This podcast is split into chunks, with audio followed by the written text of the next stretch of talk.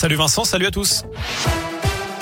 Et à la une, le retour probable du masque à l'école pour les écoliers de 39 départements dès lundi. Annonce de Gabriel Attal tout à l'heure. Une décision justifiée par une petite poussée de l'épidémie en Europe et donc en France après des semaines de baisse. En Auvergne, la Haute-Loire va être concernée puisque le taux d'incidence atteint 79 cas pour 100 000 habitants. Le Puy-de-Dôme, l'Allier et le Cantal sont en revanche en dessous du seuil d'alerte. Cette personne condamnée après des tweets antisémites contre Miss Provence, April Benayoum, la première dauphine de Miss France qui avait mentionné ses origines israéliennes lors de l'élection en décembre dernier. S'en était suivi un déferlement de messages de haine sur Twitter. Les sept accusés ont été condamnés à des amendes allant de 300 à 800 euros. Ils devront aussi verser un euro de dommages et intérêts à la plaignante et à plusieurs associations de lutte contre le racisme. Les ennuis artistiques et judiciaires s'accumulent pour Jean-Luc Lahaye. Le chanteur a été placé en garde à vue aujourd'hui pour des soupçons de viol sur mineurs, mais aussi pour détention d'images à caractère pédopornographique. Sa fille aurait aussi été placée en garde à vue, cette fois-ci pour des soupçons de pression sur les victimes.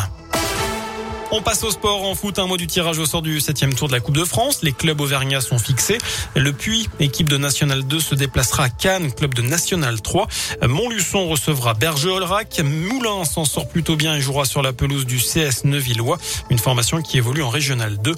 Vichy aura fort à faire à domicile contre Andrézieux-Boutéon et puis Blavosi a tiré le gros lot. Les Altiligériens vont affronter Rodez. Quatre divisions séparent les deux clubs.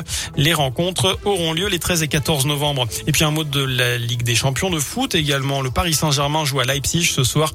Coup d'envoi à 21h. Enfin, il est considéré comme le plus prestigieux des prix littéraires. Le prix Goncourt a été attribué tout à l'heure à l'écrivain sénégalais Mohamed Dembou Garsar pour la plus secrète mémoire des hommes. Âgé de 31 ans, il est le premier écrivain d'Afrique subsaharienne à être consacré. Et puis dans le même temps, le prix Renaudot a été décerné à la Belge Amélie Nothomb pour son 30e roman Premier sang, des mémoires fictives de son père décédé en 2020.